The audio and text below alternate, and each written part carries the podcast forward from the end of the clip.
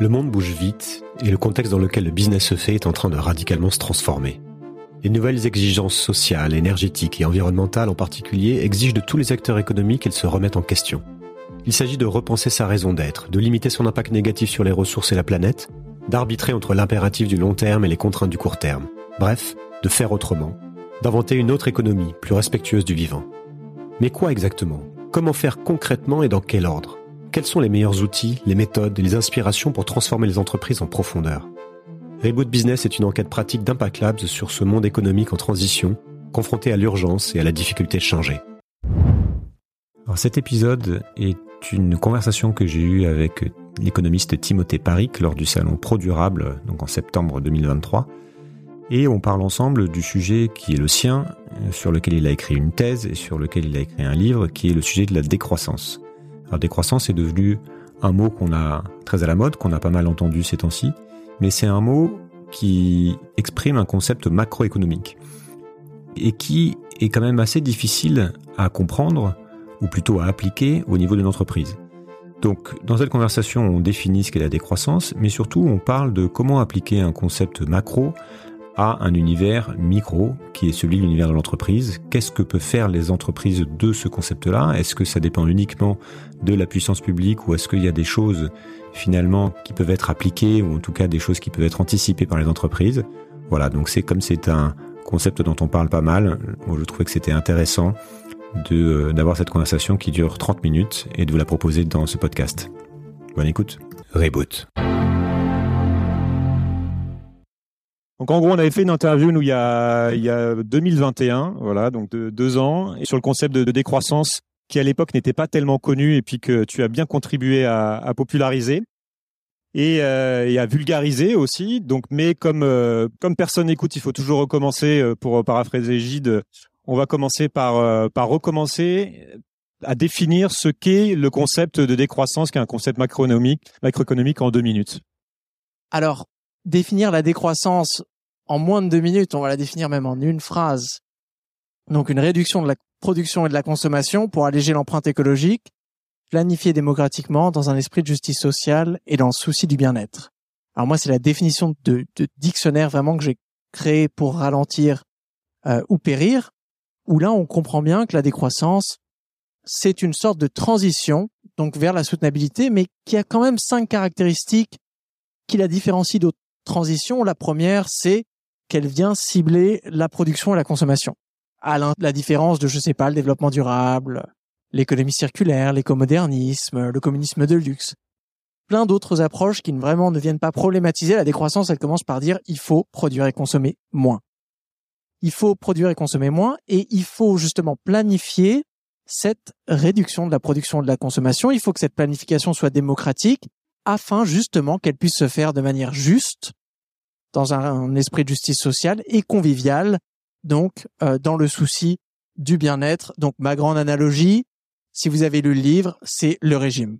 Dans les pays riches en surchauffe écologique, donc qui ont dépassé la capacité de charge de leurs écosystèmes, qui n'arrivent pas à réduire l'empreinte écologique totale tout en produisant et en consommant plus ou la même chose, il va falloir produire et consommer moins.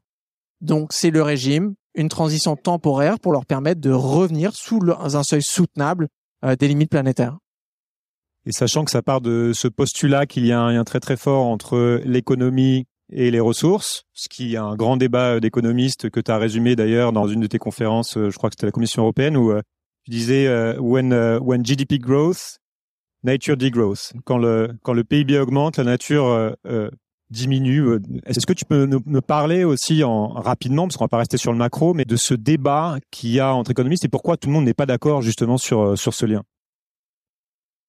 Alors oui, c'est un, vieux débat. La phrase c'était ça GDP is up, but nature is down. Et donc au début des années 90, il y a eu un concept curieux qui est né dans les sciences économiques, qui était celui du découplage, où certains économistes ont fait l'hypothèse que, au fil du développement d'un pays, les courbes d'activité économique vont se dissocier des courbes d'impact sur l'environnement à cause du progrès technique, euh, d'un meilleur recyclage, peut-être de comportement, changement de comportement de consommation qui vont venir cibler des services plutôt que des biens de production. Et donc que sur le long terme, en gros, l'économie elle allait se verdir toute seule. Ça, on appelle ça la courbe environnementale de Kuznets. Donc cette espèce de courbe en cloche. Ça, c'était le début des années 90. Aujourd'hui, on a à peu près 1000 études empiriques sur toute cette période, même une période qui remonte bien avant parce qu'on a des données hein, pour comparer. Et là, le fardeau de la preuve a complètement changé. Moi, ça m'a étonné hein, parce que quand j'ai commencé ma thèse en 2014, j'arrivais, je parlais de décroissance. N'importe quel économiste allait me dire la décroissance, ça sert à rien parce qu'on peut à la fois croître et polluer moins. Et donc, il me disait, Timothée, démontre en quoi produire et consommer moins va nous aider à polluer moins. Ce que je trouvais quand même un petit peu bizarre parce que de dire produire et consommer moins, ça va nous permettre de polluer moins. Bon, c'est quand même un petit peu plus instinctif que le contraire. Aujourd'hui, ça a shifté. On a toutes les données qui montrent que même dans une poignée de pays au monde, si on prend par exemple les gaz à effet de serre, il y en a 11 pays au monde qui ont vu ce qu'on appelle, qui ont fait l'expérience de ce qu'on appelle un découplage absolu, c'est-à-dire PIB en hausse, émissions en baisse. Mais ces 11 pays, c'est pas beaucoup, le découplage est tellement petit que ça sert presque à rien. Donc le chiffre d'une étude qui est sortie la semaine dernière nous dit justement que sur la moyenne de ces 11 pays, pour atteindre la neutralité carbone, à la vitesse à laquelle ils décarbonisent, tout en euh, croissant, la conjugaison du verbe croître est l'une des choses les plus compliquées en langue française, je n'y arrive toujours pas, tout en faisant l'expérience d'une croissance soutenue, cela leur prendrait 227 ans pour atteindre la neutralité carbone. Et donc cela leur ferait dépasser leur budget carbone de plus près de 30 fois. Donc là, la question, c'est de se dire, ah, bah, le but, c'est pas de verdir l'économie. Parce que c'est de la même manière, si on reprend l'analogie du régime, moi, je pourrais dire, bon, bah, super, j'ai perdu 100 grammes en 10 ans, j'ai fait un régime. Bon, là, on va dire, ils jouent sur les mots. Bah, là, c'est pareil. Les pays riches jouent sur les mots en disant qu'on a une croissance verte. Nous sommes toujours en surchauffe écologique et nous n'arrivons pas à faire baisser ces niveaux suffisamment rapidement pour revenir sous les seuils soutenables des limites planétaires. Donc effectivement, là, on voit qu'on arrive aussi sur des données euh, presque empiriques où on constate qu'il n'y a rien qui, se passe. Donc, j'imagine que le discours, le débat des économistes est en train de changer. Pour rester un petit peu sur la définition des termes, est-ce que tu veux me parler de la post-croissance, qui est aussi quelque chose qui est complémentaire à, à la terme de décroissance, mais qui n'est pas tout à fait pareil, si j'ai bien compris? Alors exactement. Moi, j'articule les deux concepts de cette manière, la décroissance, phase de transition, régime. Donc, imaginez là, votre pays à haut revenu qui n'arrive pas à verdir la taille de cette économie, donc fait son régime. Là, on voit les niveaux de production et de consommation qui baissent, qui baissent, jusqu'à ce qu'on retourne sous les limites planétaires. Et là, ça sert à rien de continuer à décroître parce qu'on va pas décroître jusqu'à cesser d'exister. Quand vous faites un régime, vous n'arrêtez pas de manger tout pour toujours, hein, sinon ça marche pas. Là, on passe en mode post-croissance. La post-croissance, c'est lié à un concept en économie écologique qu'on appelle l'état stationnaire. C'est un concept qui date des années 70. L'état stationnaire, c'est une économie dont les niveaux de production et de consommation vont osciller. Ils oscillent en fonction de deux choses, en fonction euh, des besoins, bien sûr. Si vous avez, je sais pas, d'un coup une pandémie et il faut produire beaucoup plus de masques, il va y avoir un surcroît d'activité. Mais de la même manière, si vous avez un effondrement écologique, une pénurie d'eau, une pénurie d'énergie, vous allez avoir une oscillation vers le bas. Et le progrès technologique va pouvoir faire en sorte de vous créer une marge de manœuvre plus importante des deux côtés. Mais dans ce mode de post-croissance, on ne retourne jamais à l'exponentiel. Une économie de croissance, quand on dit qu'elle croît de 3% par an, c'est-à-dire qu'elle double. Donc là, à 3%, ça fait un doublement toutes les générations. Tous les 24 ans, ça double, ça double, ça double, ça double. En post-croissance, on reste quand même sur une économie qui quantitativement, c'est-à-dire biophysiquement en termes d'utilisation de ressources et de matières, est un peu près stationnaire, même si qualitativement, rien ne l'empêche bien sûr euh, de changer dans son contenu et la façon dont elle organise ses activités économiques. Ben merci pour ces pour ces définitions. Je pense qu'on commence à avoir un petit peu le cadre et j'imagine que beaucoup d'entre vous ici euh, l'avaient l'avaient déjà au moins en partie. C'est un concept macroéconomique et comme d'habitude, le lien n'est pas évident entre la macroéconomie et la microéconomie. Et d'ailleurs, ce sont, sont pas les mêmes spécialistes, ce sont des disciplines qui sont finalement assez séparées. Comment est-ce que on peut s'emparer quand on est dans une entreprise, pour commencer par là, de ce concept de décroissance? Qu'est-ce qu'on en fait en fait? Alors, c'est dur de jouer avec le concept de décroissance parce que c'est, oui, comme tu l'as dit, c'est macroéconomique. On pourrait se poser la question inverse qu'est-ce qu'on fait du concept de croissance? Moi, c'est simple. Si vous êtes dans une entreprise, je vous parle de croissance, vous allez me dire, OK, pour moi, ça veut dire plus de ventes, plus de clients, plus de magasins, plus de chiffre d'affaires, peut-être plus de profits, plus d'employés. Donc il y a plein de mesures, mais déjà ces mesures elles sont différentes. On a des mesures financières, plus de profits, ça veut pas forcément dire plus de magasins, plus d'employés, plus de ventes. Enfin, plus de ventes si, mais ça peut pas forcément dire une croissance physique, ça peut être une croissance qualitative de l'entreprise. Mais donc la décroissance, quand on on l'interroge, donc à l'aspect macroéconomique, on voit que certains secteurs vont être en, forte décroissance pour libérer donc des ressources euh, pour faire baisser l'empreinte écologique totale, qui vont permettre à d'autres secteurs d'être en croissance. Je prends un exemple ultra bateau, mais on fait voler moins d'avions et on fabrique moins de SUV pour avoir assez d'énergie et de ressources pour pouvoir fabriquer plus de vélos cargo électriques. On peut pas juste aujourd'hui continuer à produire ce qu'on fait et faire des vélos cargo électriques en plus, parce qu'on est déjà en surchauffe écologique. Quoi que l'on veuille construire en plus, si on veut plus de pistes cyclables, il va falloir faire moins de parking, moins d'autoroutes. Donc c'est ça un petit peu euh, la balance. Donc si vous êtes une entreprise de construction d'autoroutes, il va falloir vous poser la question de voilà, est-ce qu'on je vais pas faire euh, ce qu'on appelle une reconversion écologique, de dire bah tiens nous avant on était spécialisés dans les autoroutes, nous avant on était spécialisés dans les 4x4 de luxe, et ben là maintenant on va être euh, spécialisé dans les vélos cargo. ça peut être voilà des reconversions. Et là je, je rebondis un petit peu parce que microéconomiquement moi j'aime beaucoup le prisme utilisé par le GIEC de évitement, substitution, amélioration. Trois catégories de produits, donc des choses qu'on peut se permettre d'éviter. Par exemple, si aujourd'hui, faites, euh, vous travaillez dans une entreprise qui fait de la publicité. Là, on va pas parler de substitution, comment utiliser ma force publicitaire pour le bien.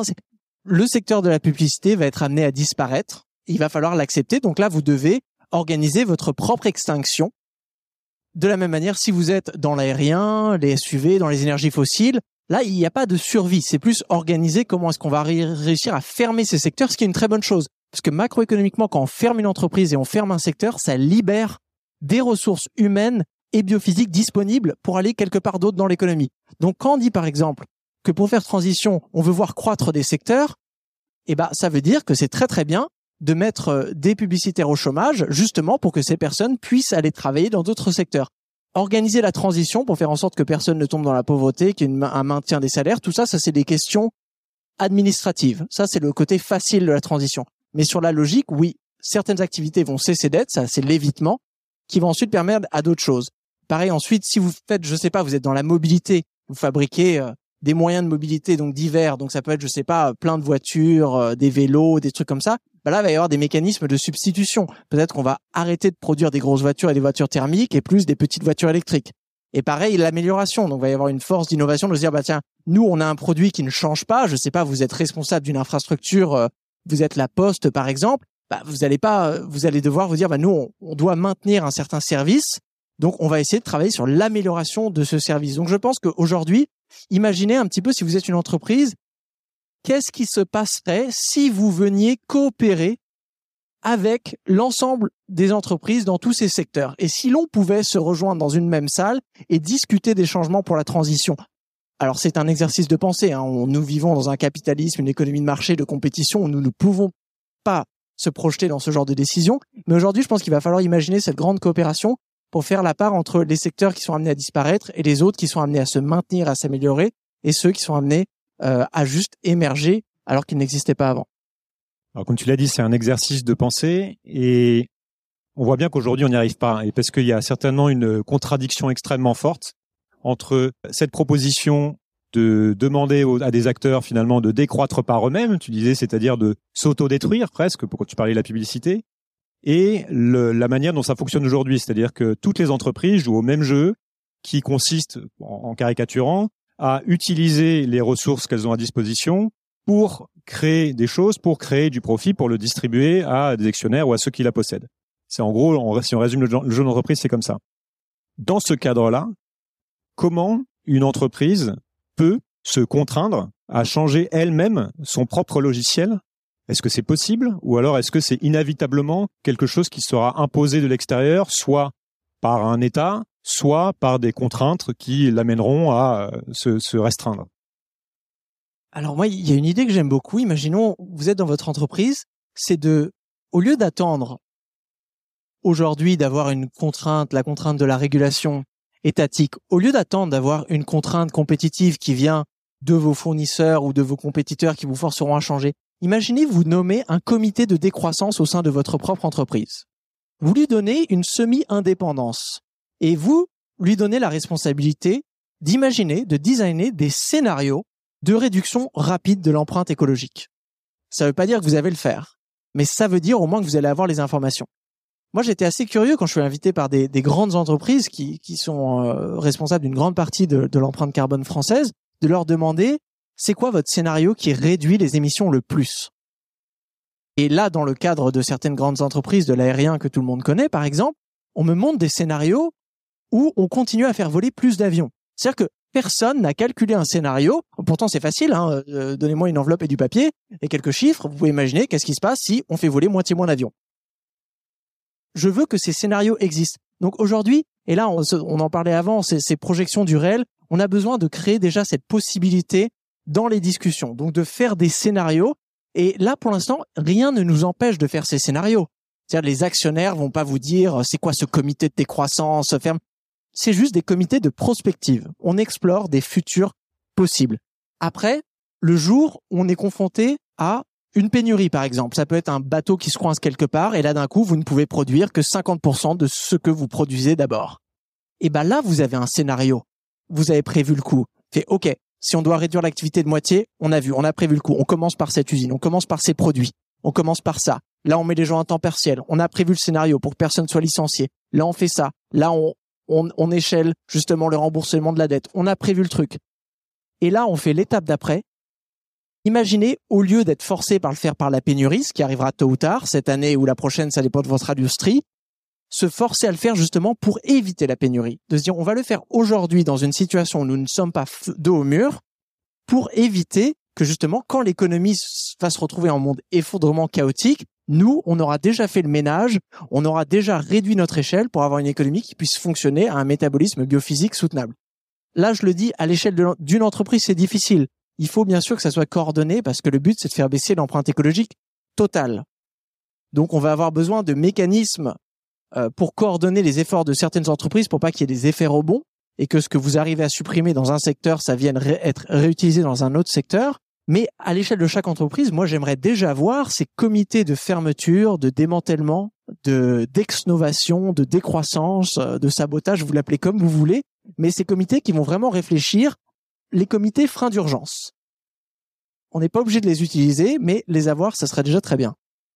On voit bien la difficulté à faire ça, puisque comme tu l'as dit, dans un monde ouvert, concurrentiel, pour une entreprise, ça peut être vu comme une prise de risque. C'est-à-dire qu'il y a des, gens qui travaillent sur les risques, qui vont pouvoir avoir ce, genre de discours sur les ressources. Attention, demain on va pouvoir manquer d'eau. Est-ce qu'on a un plan? Mais là, il s'agit encore d'autre chose, c'est-à-dire de, volontairement être en avant de phase sur les autres pour se dire, bah, on connaît la course, mais on va commencer à se mettre des boulets aux pieds pour se préparer, pour se faire les muscles, parce qu'on on postule, qu'on imagine que demain tout le monde aura des boulets aux pieds, donc on veut être euh, dans, dans ce cadre-là. Mais là, c'est plus dans le du domaine du risque et c'est très entendable. C'est parce que il s'agit de la stratégie d'entreprise, anticiper le futur et en tenir compte. Mais si je comprends bien, on est dans, on est dans quelque chose d'autre avec cette idée de décroissance qui est de volontairement réduire très rapidement la, la voilure pour tout le monde en même temps. Donc je réitère un petit peu la, la question sous une autre forme. Est-ce que c'est inévitable que l'on passe par une coordination qui s'impose à tout le monde, et tu m'avais parlé d'une idée qui serait de justement changer un peu la nature de l'actionnariat, qui dirait que c'est un peu euh, mettre tout le monde en même, dans le même jeu, appliquer les mêmes règles. On dit on va faire une, un update des règles du jeu pour tout le monde puisqu'elles ne vont plus, euh, et donc vous ne serez pas désavantagé si vous bougez. Mais qui peut faire cet update? À quel, à quel endroit ça peut se passer? Et est-ce que c'est euh, inévitablement là une puissance publique et du coup on repolitise un peu le sujet, que ça dépasse du cadre de l'entreprise? Tu vois ce que je veux dire? Alors déjà, il faut faire attention de ne pas trop se laisser enfermer sur l'aspect production. Dans ma définition, je dis vraiment réduction de la production et de la consommation. Et ces deux termes, je ne les dissocie jamais.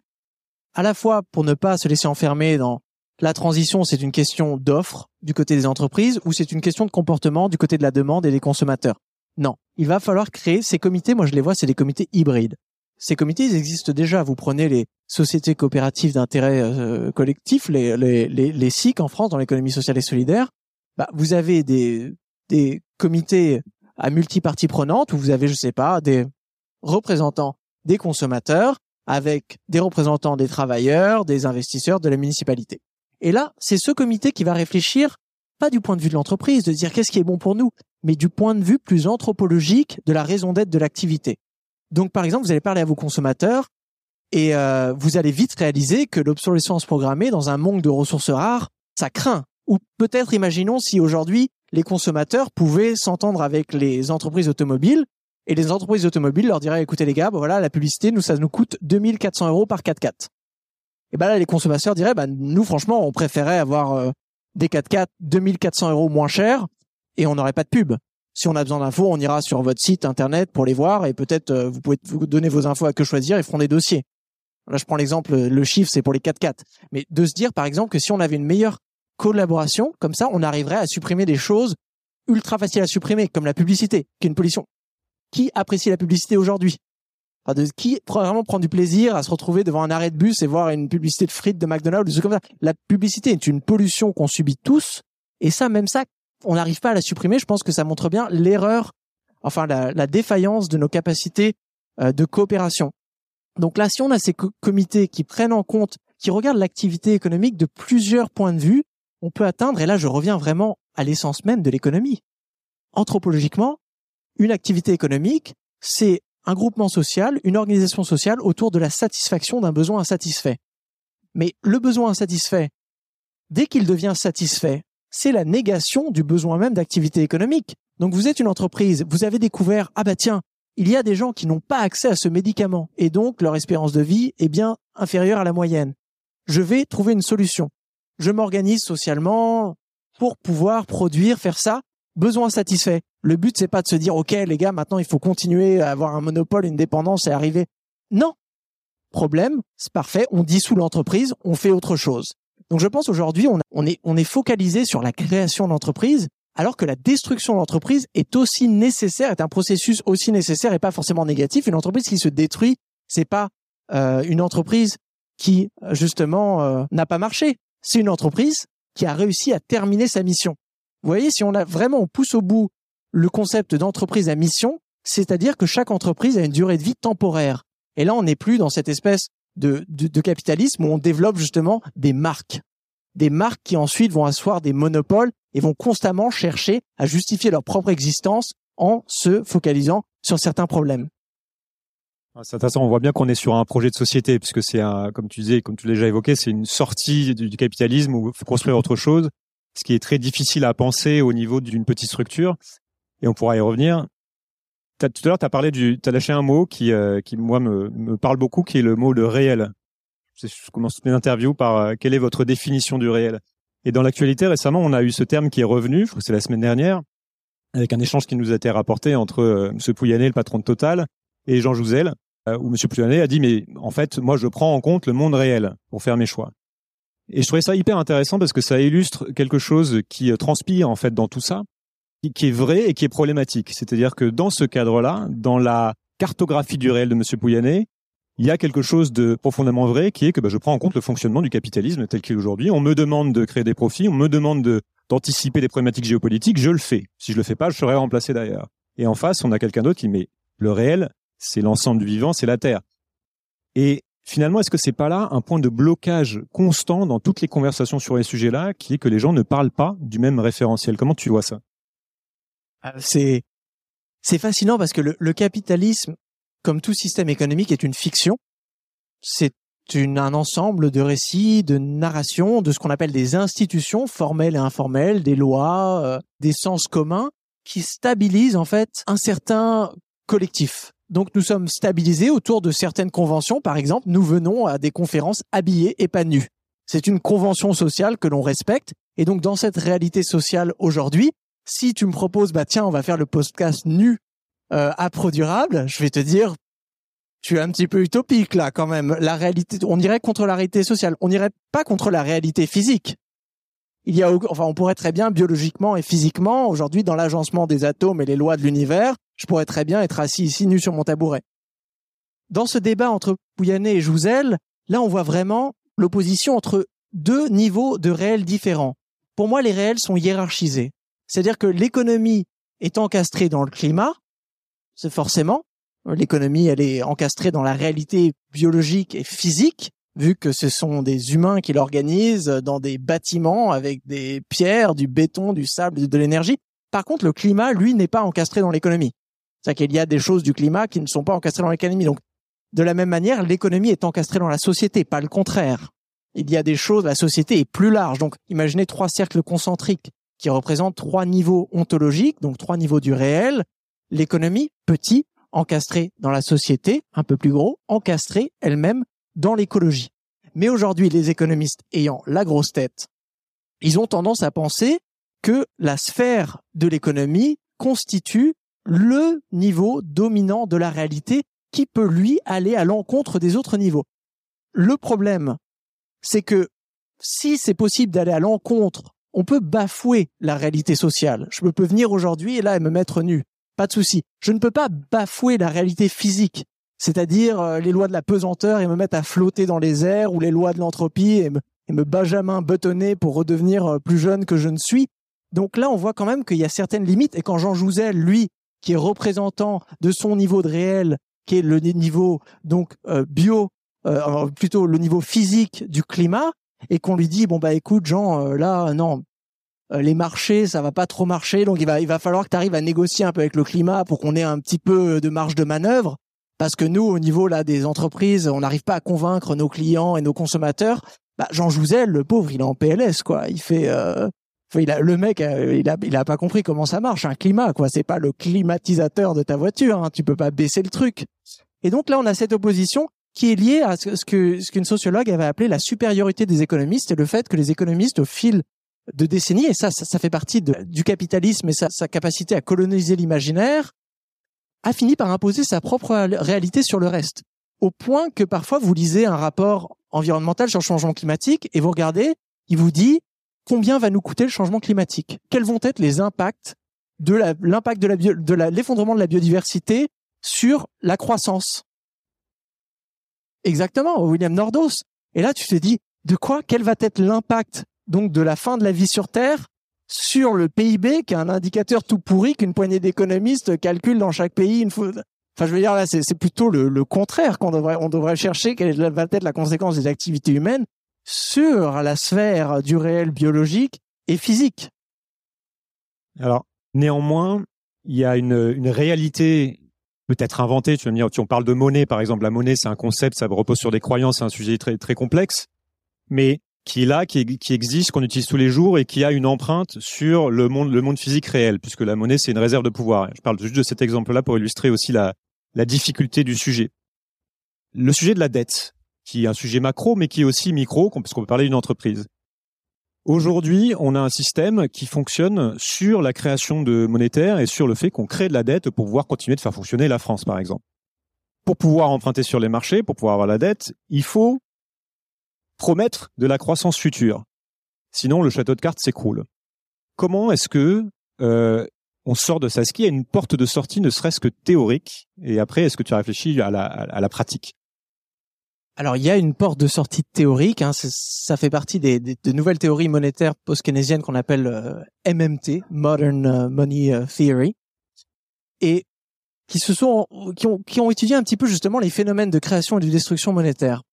Et par exemple, Pierre Larouturou a, écrit un livre euh, fascinant sur euh, les politiques d'assouplissement monétaire de la Banque centrale européenne. Donc depuis 2015, vous avez sûrement entendu parler, plusieurs milliers de milliards d'euros qui ont été injectés dans l'économie par la Banque centrale européenne. Quand la Banque centrale européenne crée des liquidités comme ça, elle les écrit sur un tableau Excel et cet argent apparaît dans l'économie. De la même manière que dans banque commerciale, si vous allez dans votre banque privée commerciale et leur demander un petit prêt euh, de quelques millions d'euros pour acheter un T2 à Paris, eh ben, elle ne va pas aller chercher l'argent des autres. Non, elle va créer de l'argent qui n'existait pas avant. Et quand vous remboursez cet argent, cet argent sera détruit.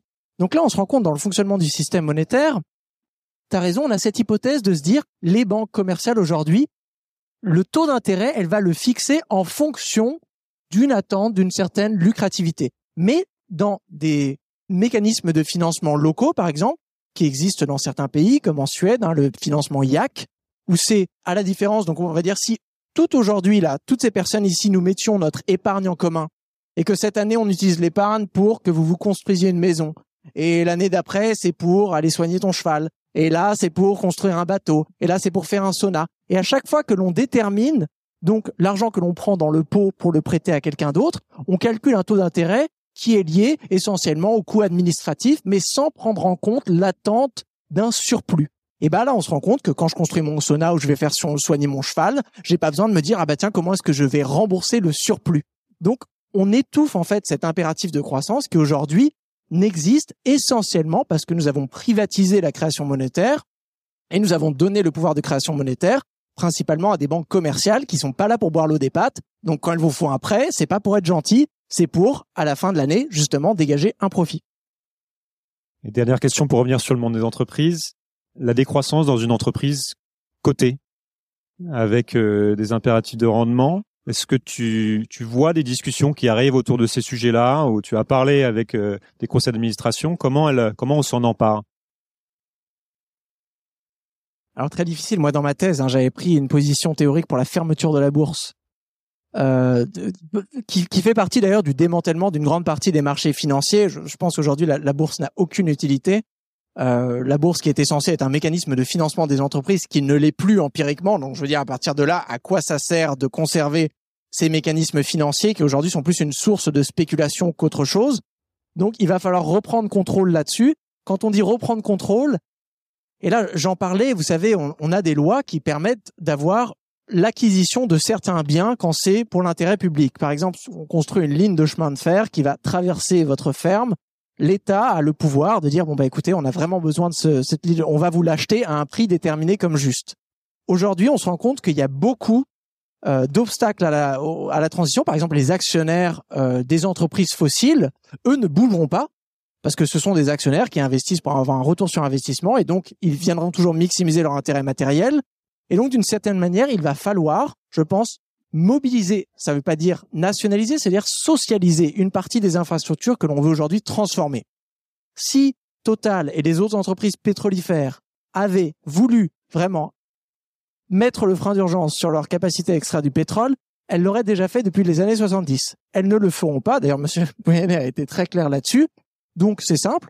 Soit on attend que ces entreprises nous amènent dans un monde qui ressemble euh, beaucoup à Mad Max ou euh, à extrapolation, soit justement on se dit bon bah tiens non on a besoin de soumettre euh, la transition de ces grandes entreprises qui font aujourd'hui remplissent quasiment le rôle d'un service public l'accès à l'énergie c'est un service public ça devrait l'être et bah donc d'avoir des comités démocratiques pour discuter et bah euh, des trajectoires futures d'évolution de ces industries je pense qu'on a encore euh, plein de questions mais on on arrive au bout et puis bah je vous laisse vous emparer de, de Timothée lui sauter dessus si vous avez des questions Merci beaucoup.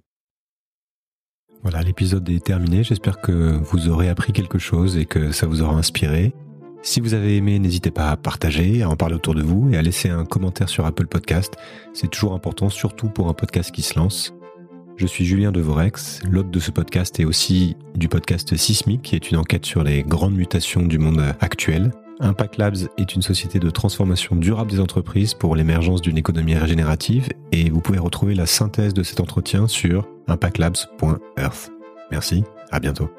D'accord, faisons comme ça. Reboot.